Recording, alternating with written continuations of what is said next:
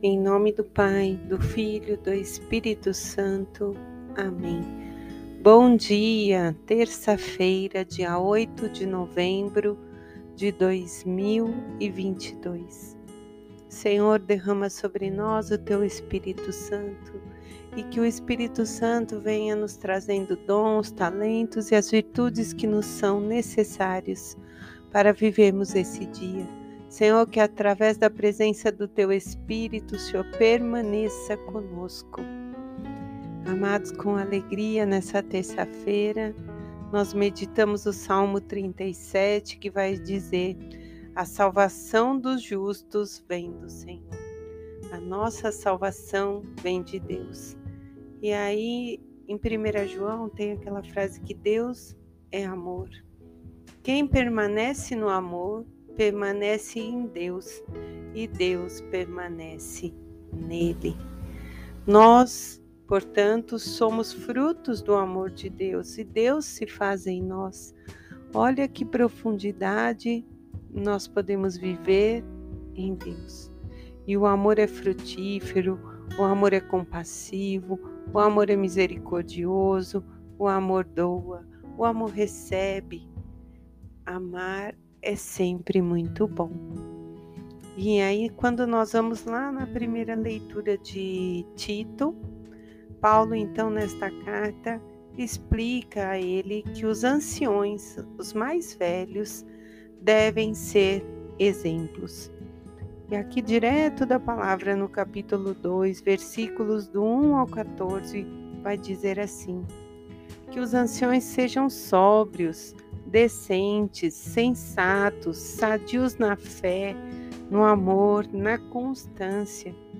Igualmente, as mulheres idosas tenham compostura de pessoas santas, não sejam maldizentes, nem dada ao vinho em excesso, ensinem o bem e exortem as mulheres jovens a amarem seus maridos, seus filhos, serem sensatas, zelosas, castas, donas de casa, bondosas, submissa aos seus maridos, para que a palavra de Deus não seja blasfemada. Com efeito, a graça salvadora de Deus se manifesta a toda a humanidade. Nessa carta, Paulo vem principalmente se dirigindo a nós mulheres para sermos cuidadosas, zelosas. Nós podemos trabalhar fora, mas nós temos que ter a nossa casa, o alicerce que o Senhor nos confiou, de ser um ambiente de amor, de ser um ambiente santo, de ser um ambiente em que as pessoas gostem de voltar, que ali elas recebam carinho que ao concluir o dia, a submissão é isso, a pessoa sinta vontade em estar com a gente e que nós possamos nos dar para o outro. Não é ser maltratada, é ser se doar, é esse sentido da submissão. Se dar ao outro, se entregar ao outro, em todos esses sentidos, corrigindo as jovens, ensinando com amor, porque ninguém nasceu sabendo. Então, a nossa vida é um eterno aprendizado. E a nós que vamos vivendo um, um pouco mais, vamos nos tornando anciões, respeitando os jovens, ensinando e eles nos respeitando. Isso é muito importante, é uma troca muito boa. Os jovens também têm muito a nos ensinar. E nós temos a bagagem da experiência com o passar dos anos. Quanto mais vivemos, mais aprendemos, vamos sendo corrigidos por outros. Deus vai nos dando a oportunidade do ensinamento. Então, que como Paulo está pedindo, assim como Cristo se entregou por nós para nos resgatar de todo o mal, nos purificar que nós também possamos ser zelosos para com o outro, praticar o bem. Devemos falar, exortar, repreender, ensinar com autoridade, para que ninguém despreze os ensinamentos do Senhor. E todo aquele que crê no Senhor, como o salmo vai dizer, a salvação chega até ele. E no Evangelho, então, de São Lucas, no capítulo 17, versículos do 7 ao 10, vai dizer assim: Se alguém de vós tem um servo que trabalha a terra, cuida dos animais, quando volta da roça, lhe dirá: Vem depressa para a mesa? Ou antes, prepara-me o jantar, arruma-te e serve, enquanto eu como e bebo, e depois disso tu poderás comer e beber. Será que o Senhor vai agradecer o servo porque fez o que ele lhe havia mandado? Assim também vós, quando tiveres feito tudo o que vos mandaram, dizei: somos simples servos, fizemos o que devíamos fazer.